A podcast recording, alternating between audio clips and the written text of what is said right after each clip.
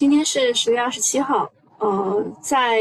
这个播之前有一个比较重磅的新闻，还是要跟大家说一下的。呃，大家可以看到我这边有很多很多的这个，就是黑黑的，这个什么事情呢？呃，我一开始看我以为是假的，知道吧？后来呃，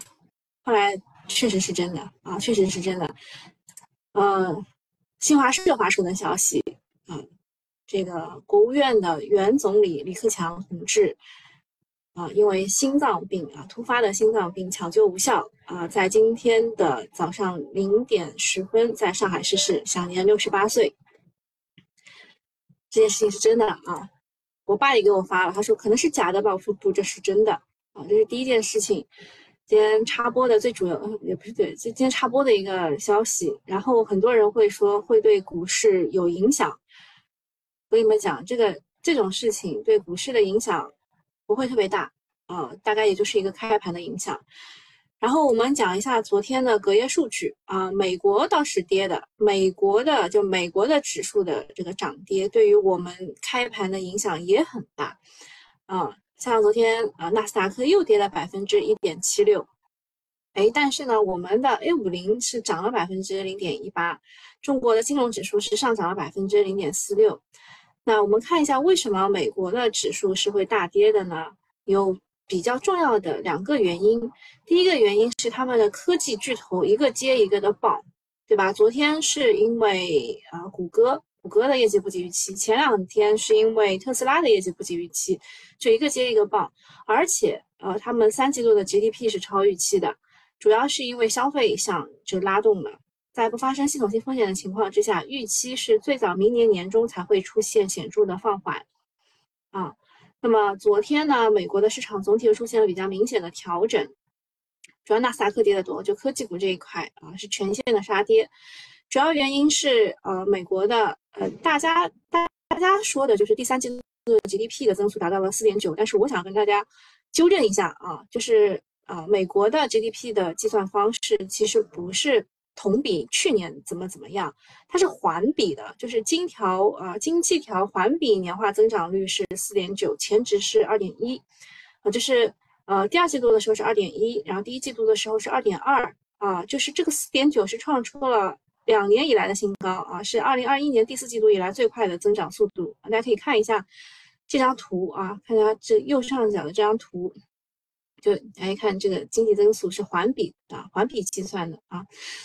那么具体来看呢，今年的第三季度占美国经济总量百分之七十的个人消费支出增长了百分之四，远高于二季度的零点八的增长。反映企业投资状况的非住宅类的固定资产投资倒是萎缩了百分之零点一，第二季度是七点四。住宅类的固定资产增长百分之三点九，是该数据连续九个季度下滑之后的首次出现增长。美国的媒体认为，个人消费支出的私人呃。个人消费支出和私人库存投资是拉动当季经济大幅增长的主要因素。其实主要还是由于劳动力吃呃市场吃紧，导致了薪资上涨，提振消费者的消费支出。但是呢，也有预测称，由于美国汽车工人联合会罢工和学生贷款的恢复偿还，所以四季度的业绩的经济增速可能会放缓啊。就是美国美美国这个昨天跌的原因，就是因为他们经济太好了。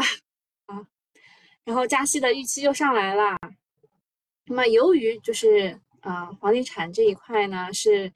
啊首次九个季度下滑之后的首次出现增长，所以美美股那边其实涨的是房地产这个信托这种啊，懂吧？啊，就这个这个原因。然后呃，恐慌指数也不是很高啊。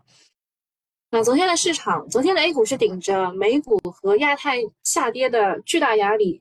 其实早上的时候也不是很好，低开高走，后来也没走上去。到下午的两点钟，感觉神秘资金又出手了啊，所以才三大指数逆势的收涨。作为全球资本市场的差生，这个表现说得过去啊。就好比之前一直考五十分，昨天突然考了一个六十分，属于偶然送的小惊喜。至于延续性如何，还得继续的观察。同样需要再观察的就是北向资金的动向。昨天下午两点半的时候直播啊，有一个。群友就说：“你看北向资金流入了，呃，它是确实是流入了，在连续流出八天之后，终于扭扭捏捏的净买入了十二个亿，虽然不多呢，但至少不砸了。那今天就继续看一下啊，今天看一下它还砸不砸？因为美股那边确实最近也不好受，对吧？像 A 股，确实在底部了，不知道他们怎么想的。然后这个中美的关系啊，待会儿会讲一下中美的关系的情况。今天事情很多啊。那业绩这块呢，由于通威股份、锦浪科技业绩很拉胯。然后昨天还有个消息说是印度要来查我们四十家公司有没有偷税漏税这种，啊，所以反正就是业绩很很拉胯，昨天都收获了大跌，也顺便就带崩了整个新能源的板块，啊，新能源的终端需求其实还是可以的，呃，不过今年的海外市场有一点萎缩，啊。就是国内还是 OK，只不过就是上游卷太厉害了，导致最后谁也赚不到钱。目前看只能就再再再发挥周期的作用，熬走一些玩家啊，或是有新的市场的增量，经营层面才可能出现拐点。另外呢，大家昨天有群友发在群里的吉比特啊，昨天惨遭连续跌停，同样也是因为业绩拉胯。市场现在对业绩很敏感，就业绩好了它未必涨，但是雷了真的是死给你看。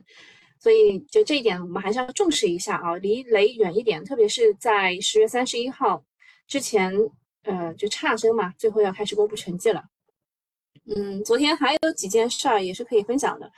就是第一个是美国的众议院选出新的议长了，对吧？之前他们把那个刚上任九个月的议长给罢免掉了，然后现在选出了一个新的人，叫做麦克约翰逊。这个人的知名度太低了，导致这一次当选被媒体戏称为“小人物”的逆袭。一席之间呢，他从共和党众议院的第六把交椅，啊，就是比较靠后的一个，就类似于国内的比较靠后的那种副委员长，变成了美国第三号的实权人物。呃，主要原因是他是右派，但是人比较温和。呃，对于共和党内部来看，他是人畜无害的。哎，有没有？我我我我也想到了有一个啊，就是类似的，就看上去人畜无害的。那政治主张呢？他是偏保守的，是董王的盟友，甚至还呃不承认二十二零年大大选董王的失利。那政经领域的主要主张就是反对政府扩大开支，反对援助乌克兰，支持以色列。上任之后的第一件事情就是，呃，通过了支持以色列的法案。那这几个鲜明的特征，在当下看来，都挺对。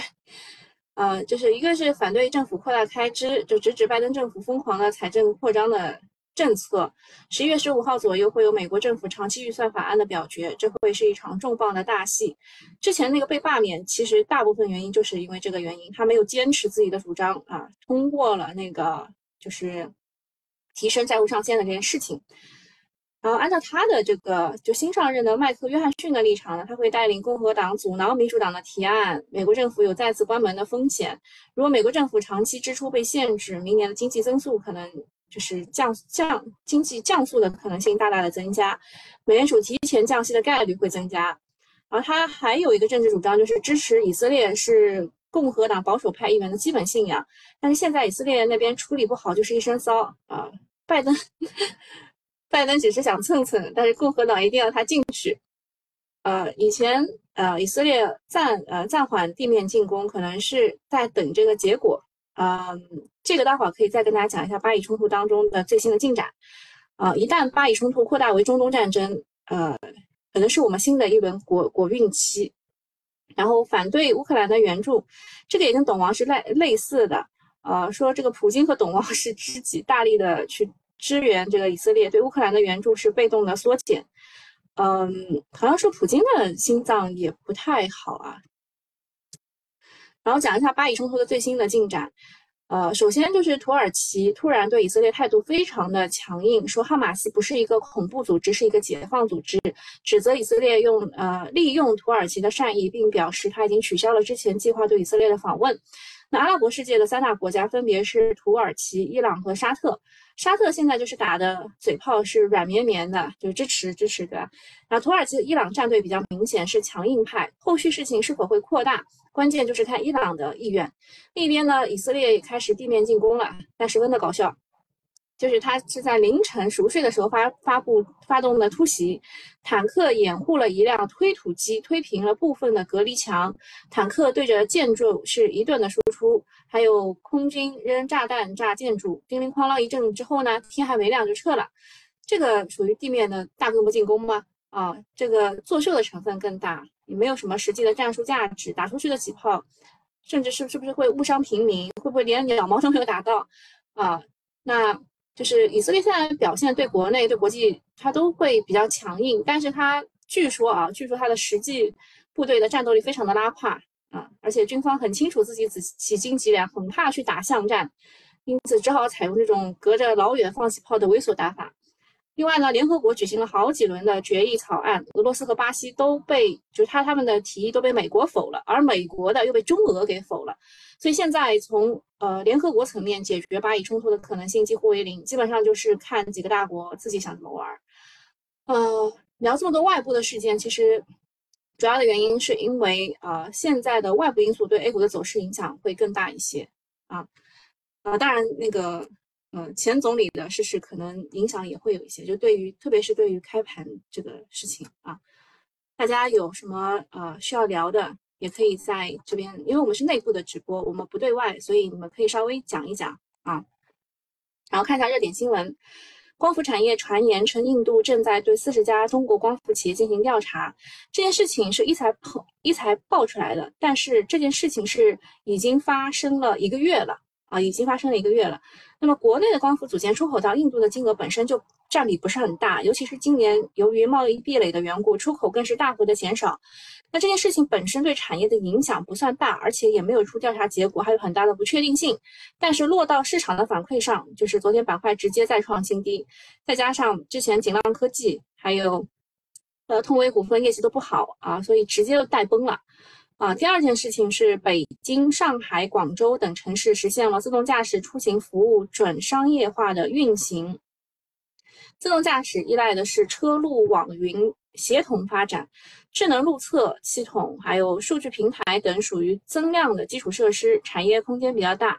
不过现在的问题就是距离大规模推广还比较远。就是什么叫智能路测？就是。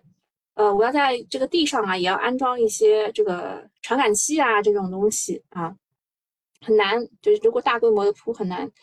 第三个是机构报告显示，三季度国内智能手机市场出出货量同比下滑百分之五，至六千六百七十万部。啊，就是在下滑的过程当中呢，荣耀啊、华为都已经抢抢到了部分的市场份额。啊，这个手机出货量同比降幅是收窄了。啊，挺好。在经历了较长的去库存周期之后，现在市场对于消费电子复苏的拐点预期渐浓。嗯，昨天还有一件事情是那个雷军啊，雷军一直在吐槽说存储好像要涨价，明年每个季度可能都会涨价，对吧？然后再讲一下第四个事情，第二届北斗规模应用国际峰会举行，相关的领导致辞称将积极拓展北斗在。工业互联网、物联网、车联网等新兴领域以及大众消费领域的应用，今年北斗在手机卫星通信领域的应用已经出圈了，啊，就是这个叫什么？对，这个这这就是卫星导航那个，就是呃，之前最早的时候是什么捅破天技术，对吧？只能发一个，只只能。只能只能发一个，就是这个这个叫什么短报文，现在都已经可以打微信电话了啊！这个就是手机通信领域的出圈。未来呢，随着应用领域的拓展，产业链的芯片、模块、终端都将会迎来需求的增长。不要着急，待会儿会跟你们讲个股的。第五件事情是，日本的第三轮核污水的排海将从十一月二日开始。呃，我之前也跟大家讲过的，就是日本一直说自己排的是核废水啊，但其实它是核污水，就是已经。已经碰到过那个反应堆的啊，那个叫是核污水。按照之前的推算呢，现在污染核污染的水还没有到达我国的海域。未来随着污水的扩散，海产品需求可能会受到影响，相关的放射性检测设备可能会迎来需呃需求的增长。嗯，前两天我还去吃了一下海鲜，我想未来可能不能吃了。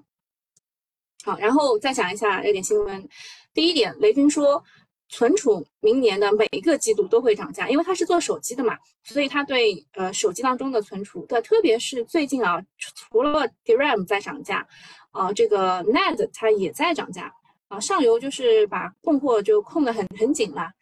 然后呃，昨天吧，昨天江波龙是是前天，前天江波龙是大跌的，昨天的前天啊，看一眼。然后有人来问了，说同样是龙字辈，为什么江波龙这么不受待见？对吧？而且昨天昨天大跌的，啊，后来后来涨回去一点啊。呃，江波龙为什么不受待见呢？首先是它的业绩确实，啊，就就大家担心它的业绩的情况嘛，确实不是很好。前三季度的营收降了零点七三，前三季度净利润降了百分之五百二十一，啊，第三季度的单季度的呃利润降了百分之七十九，啊，营收营收增长了百分之六十六，呃，那从三季度的时候营收是不错的，创历史新高。不过呢，由于存储价格在三季度仍然是下降的，所以利润还是在亏损。这件事情基本是在市场的预期之内的。展望四季度，存储的价格已经出现了止跌回升，四季度的应业绩应该会逐渐的变好。昨天市场的大跌，呃，是过分的反应了，所以今天是有修复的可能的。就存储芯片这个拐点已经出来了，所以大跌也不用特别担心啊。然后雷军做手机的也出来说了，每年、明年每个季度都要涨价。第二个事情就是华为有一堆公众号在等消息，就是因为它最近从未间断过，频繁的在更新，所以你们可以去关注一下有没有新的这个炒作方向。然后领导说 L 三的政策快要落地了，这就是自动驾驶。第四个是中美缓和，说大宗的采购开始了，我说我们买了他们的大豆，对吧？签了一个史无前例的大单。这叫什么？数十亿美元的美国农产品采购意向，自二零一七年以来首次签署此类大宗协议。然后我们的电影也开始了，美国的电影在呃我们的 CCTV 六啊，就六公主，我们叫它六公主这个电影频道开始播放了，而且 NBA 也开始转播了啊，重回 CCTV。然后昨天那个美国财长的耶伦也说了，美中关系在经过两年危险期后取得了进展啊，巴拉巴拉啊，就不念了。全球问题上的努力，气候变化，什么巴拉巴拉，所以所以昨天我有在九九八群里跟大家聊那个气候变化的那个事情，就讲甲烷啊什么的，呃，但股市股股市哈没反应啊，没涨。然后昨天有二十多家公司吧，去公布了这个回购的计划，呃，当中比较厉害就宁德时代啊，宁德时代董事长提议以二十亿元到三十亿元回购股份。除此之外呢，还有一之密、道通科技、博腾股份、方邦方邦股份、电联技术、明月镜片、方直科技、优彩资源、网达软件、海大集团、蓝晓科技、新宝股份、丽珠集团、立讯精密等二十余家公司发布回购公告。我在这当中可以删掉几家，像什么新宝股份啊，没什么希望啊，这股价反转没什么希望。另外呢，还有潮宏基。贝青松、新伦新材、国药现代啊，这些公司相关方已增持公司的股份。那现在每天都有几十家公司回购或者增持，而减持就几乎消亡了。在此消彼长之下呢，A 股的增量资金会越来越多啊。等到空头衰竭的时候呢，就是大盘的反攻之日。其实从昨天下午的两点多开始，这样的拉升其实也没有带出很大的量，就可以看出来空头确实力量有点衰竭了。啊，昨天带头的其实比较多，回购比较多的一个是宁德时代二十到三十亿，还有就是格力十五到三十亿。啊，现在呢，我们就不管它到底回购是注销还是怎么样，不注销，就宁德是啊要做股权激励，对吧？它或者是员工持股，它不注销。但是现在能够出来护盘的，我们都说它是个好公司啊，也不管它有没有受到过什么啊这个窗口指导什么啊。这个宁德呢说，他从市场就他上市以来，从市场圈走了七百多亿，但是他现在最多拿出三十个亿回来啊回购，就是回报股东，感觉力度不是很够啊。而且就是因为宁德现在的股价有点绑架创业板的，所以宁德股价稳，创业板估计也稳。昨天下午的时候也是拉了宁德的啊，拉了宁德的。啊，这两年创业板大家说都快要跌成国际笑话了。呃，昨天比较厉害的一件事情就是中国人寿的事情，呃，说它的第三季度的净利润同比下降百分之九十九，呃，大家觉得是一个大雷啊？那是这样的，就是他说他的第三季度呢只赚了五千三百万，啊，同比下降百分之九十九点一，呃，公司是这这个二季度还亏损十三个亿，股价说也没有崩啊，是这样的，就是他在二季度的时候啊，他在二季度的时候。呃，已经，这个好像写的不是不是很好啊，嗯，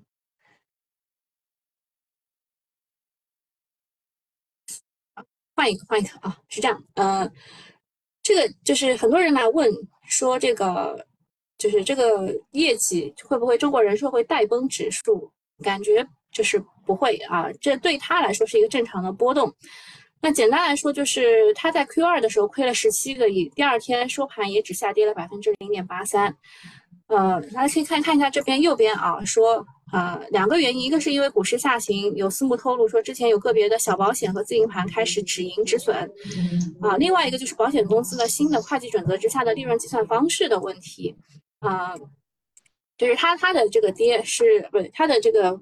呃业绩不好是有原因的啊。就是因为它的呃投资投资这一块，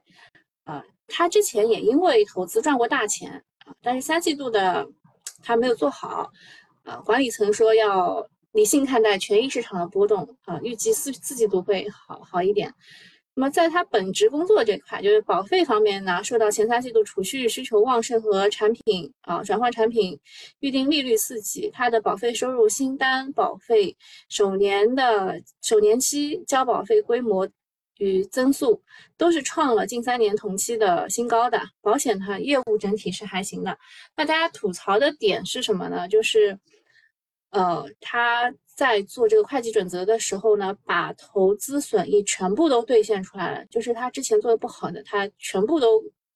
都提计提了一下。然后呃，有人来说了，他说这个中国人寿的 A 股市值是九千五百亿，港股是只有三千亿，差了三倍多。呃。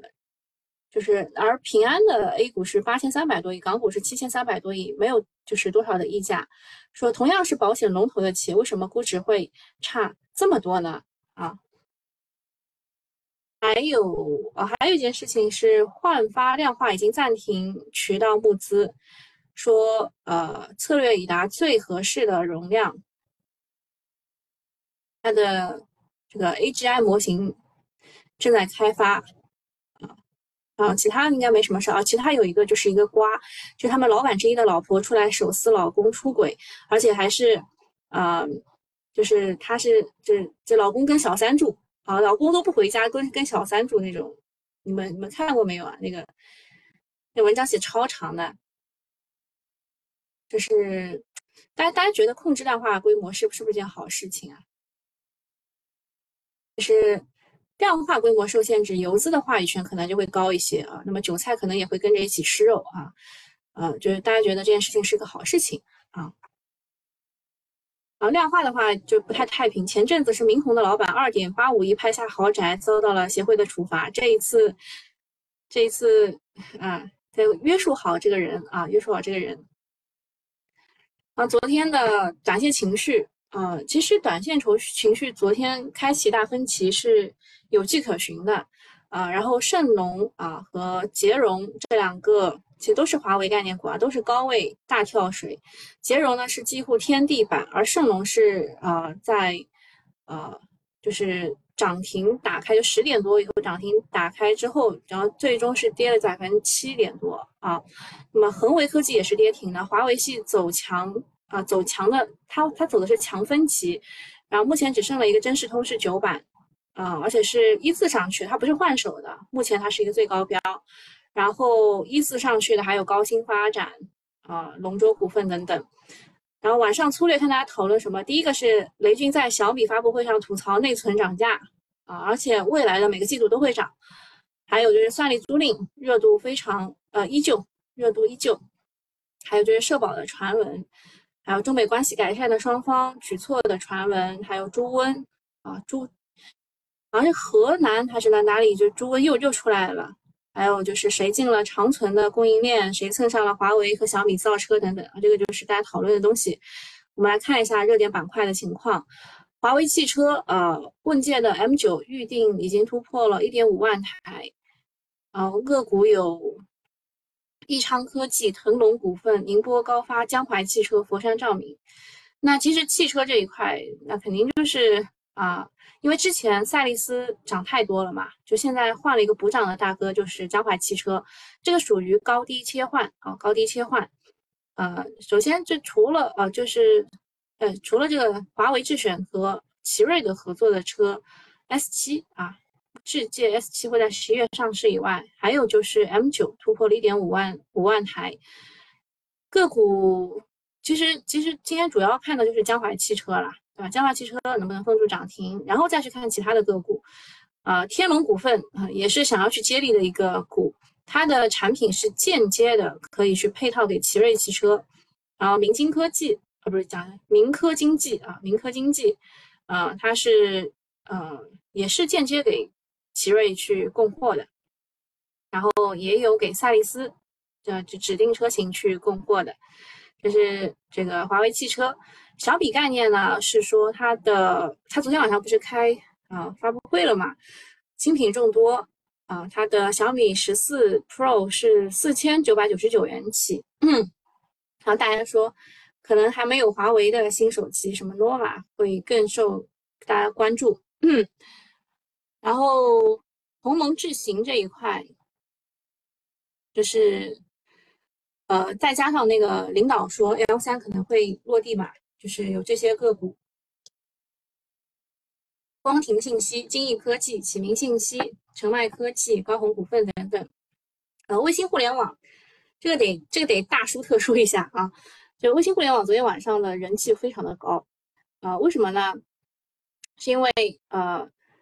就是有有一个有 PPT 戳到了大众的兴奋点。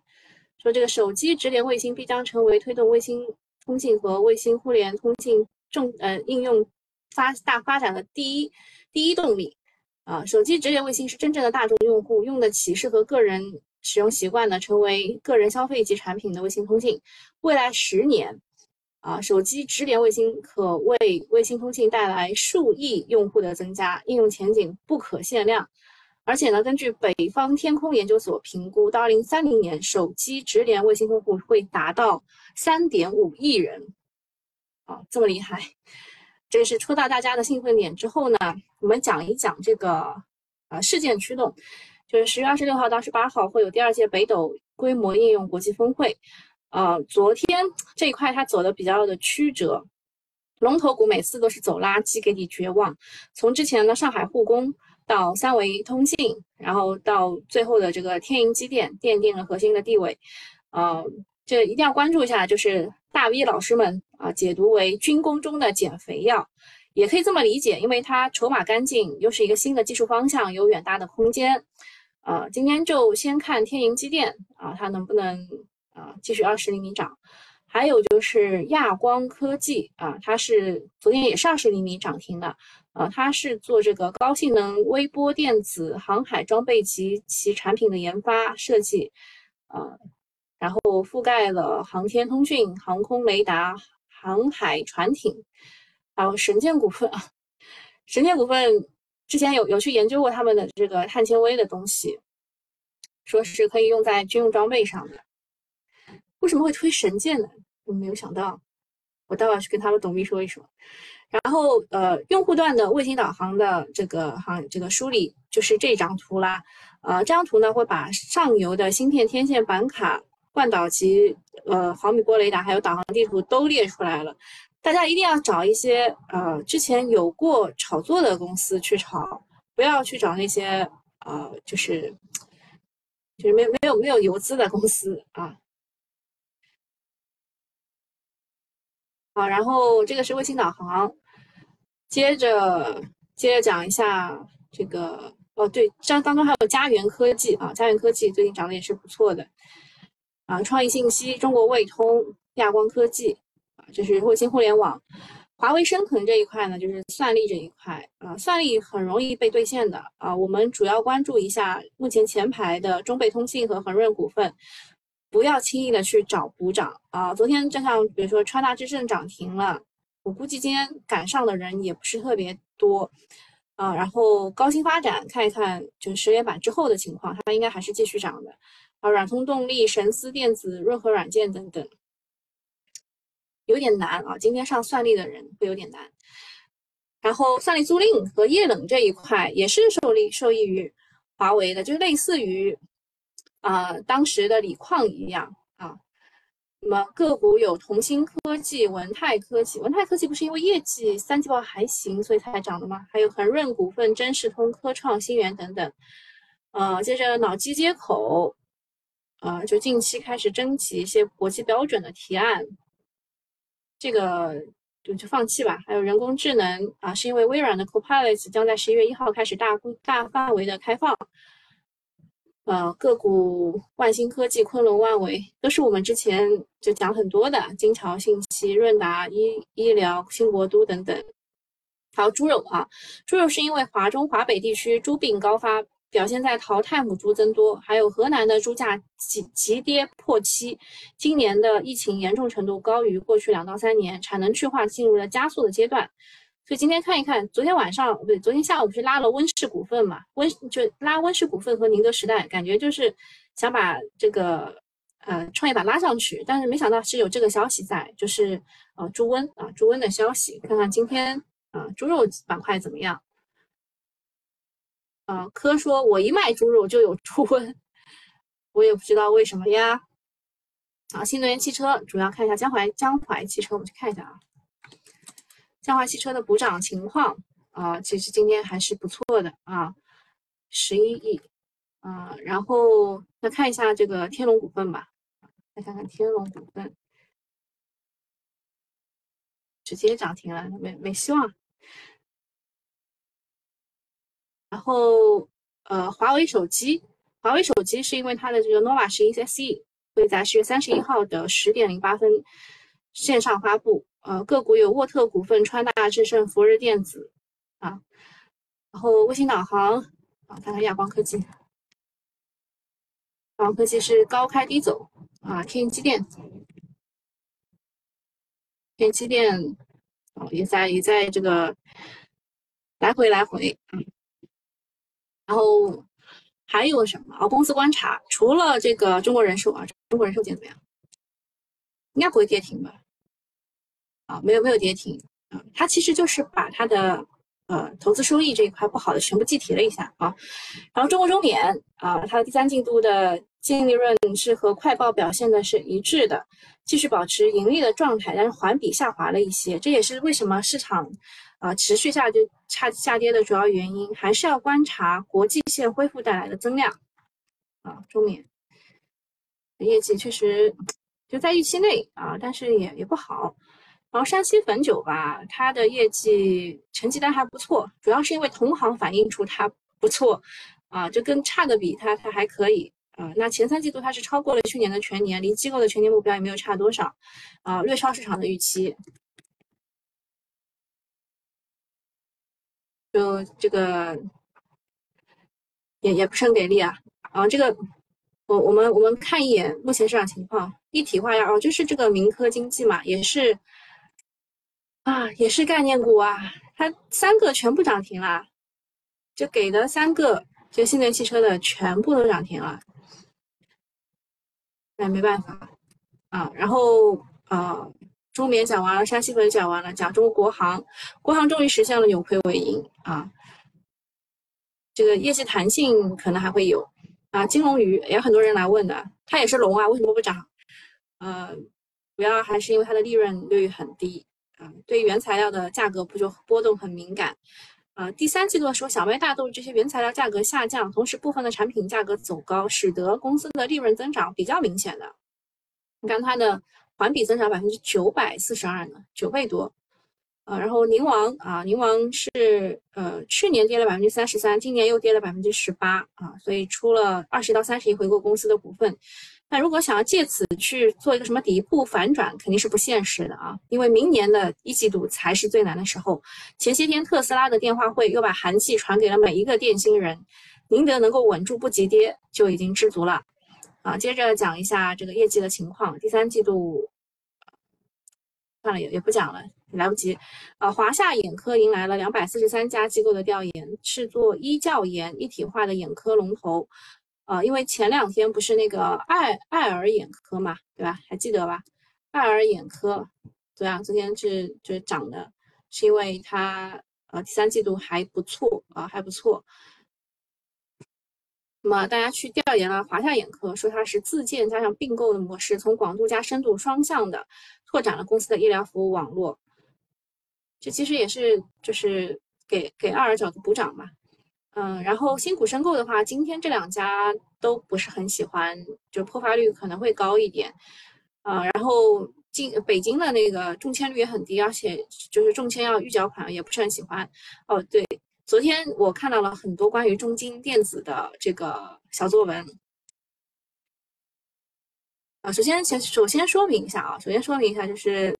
之前也看到过，这中金电子做这个 Chiplet 和小米，还有这个机器人的各种各样的一些这个就是小作文。但昨天看到的那个呢，就是写的比较夸张，说它通吃了华为、小米、荣耀三家手机链的产业链。四季度有望这个业绩暴增，啊，说它是华为 P 系列和 Mate 系列的主手机主力供应商，啊，就供应什么呢？就是这个 FPC 的产品。我之前也跟也跟大家说过一只股，也是做 FPC 的，有没有印象啊？就是这个宏信电子啊，宏信电子，